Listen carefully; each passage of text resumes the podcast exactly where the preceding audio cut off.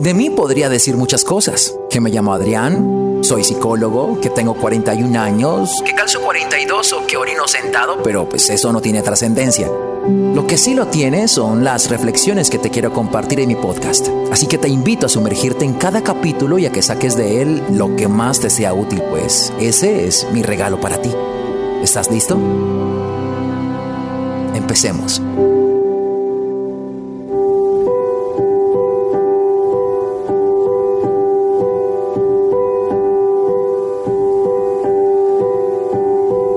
En mis consultorías con mis pacientes tengo la manera de identificar cómo de forma usual somos el resultado de lo que aprendimos, de lo que nos enseñaron, de cómo nos cablearon. Cuando utilizo el término cablearon, es cómo nos condicionaron, es lo que nos implantaron a manera de regla a manera de enseñanza. Pero no todo lo que aprendimos es sano y no todo lo que aprendimos es bueno. Por eso cuando seamos conscientes de lo inconsciente, pues tenemos la oportunidad de liberarnos de aquellas cosas que vinimos haciendo de determinada manera porque aprobábamos esta manera. Pero cuando lo hacemos consciente, entonces aprendemos que hay otras formas. Hoy quiero tocar un tema muy interesante que creería que es álgido, pero que puede ayudarte. Vuelvo y lo digo, no creas absolutamente nada de lo que te digo. Más bien date la oportunidad de pensarlo, reflexionarlo, replantearlo y si te sirve, tómalo. ¿Han visto estas películas en las que las personas, llámese películas románticas o llámese películas de amor, o de acción, ponle el género, no importa, en la que una persona está corriendo peligro, pero que llega alguien y se sacrifica. Pone su cuerpo, la bala le da, fallece esta persona y le salva la vida a otra persona. Vemos con ojos románticos esta clase de escenas en las que el sacrificio es premiado y lo romantizamos de tal forma que lo emocionalizamos. Y entonces lo que vamos haciendo en nuestras relaciones, en nuestra vida, es tratar de replicar esta clase de situaciones en las que el sacrificio es el mayor acto de amor que podemos tener con alguien. Pero quiero que vean el otro lado del sacrificio.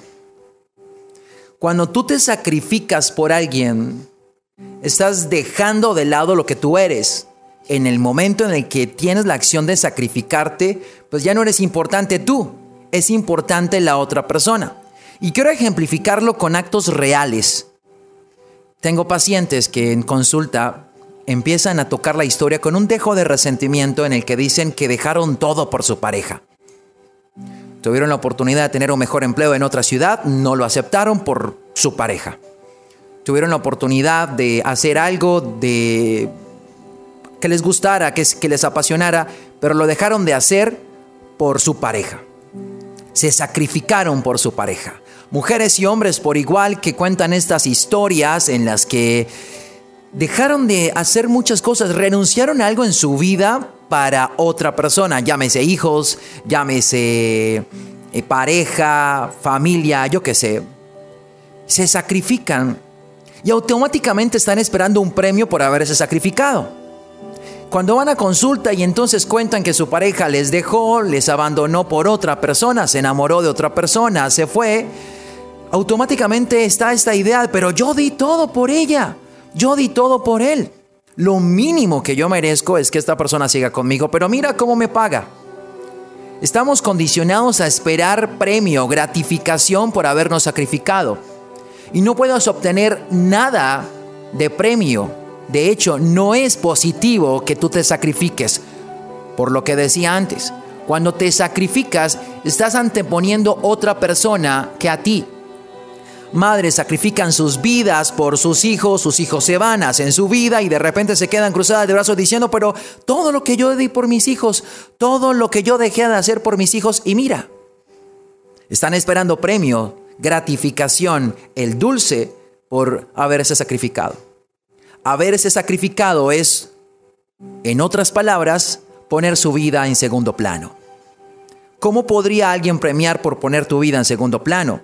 Quiero que lo racionalices y no lo romantices.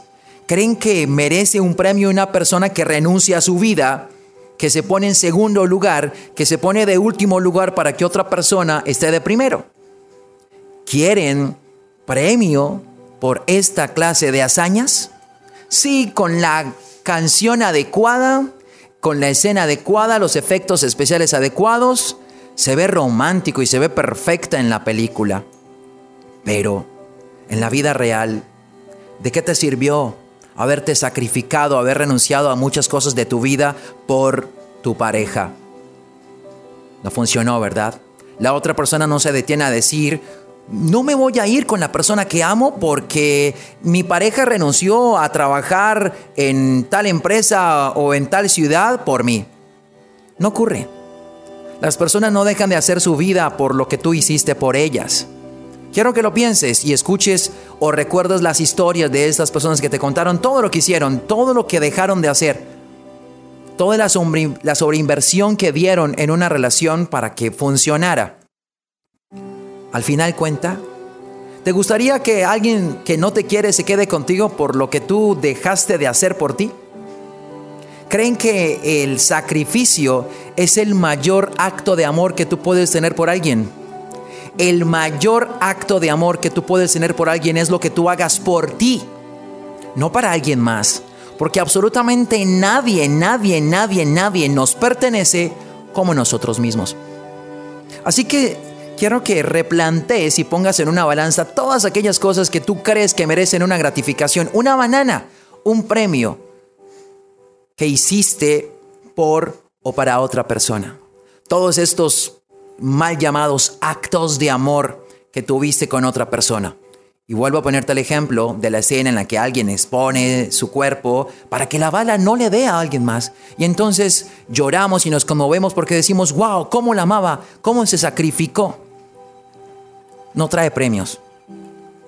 No hay premio porque tú te sacrifiques, al contrario, quien paga las consecuencias al final eres tú. Así que no te sacrifiques. No es algo positivo por alguien más. No dejes de hacer algo por alguien más.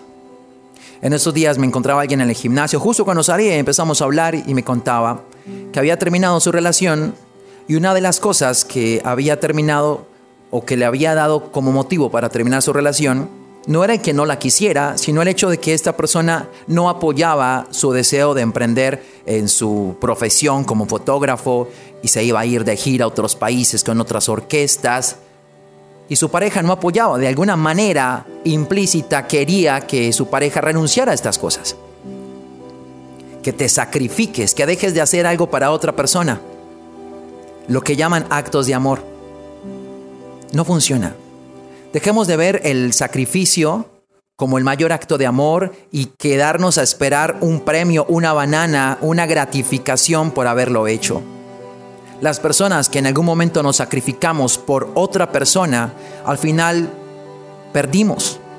En algún momento yo dejé de prestar servicio militar pensando en que si yo me iba, mi pareja me iba a dejar y me expuse al estar indocumentado, al no tener trabajo durante muchos años, para que al final esta persona se fuera con otra persona. El que ella se quiera quedar no debería ser porque tú dejaste de hacer algo. Si alguien se va a quedar es porque te quiere. No hay otra razón.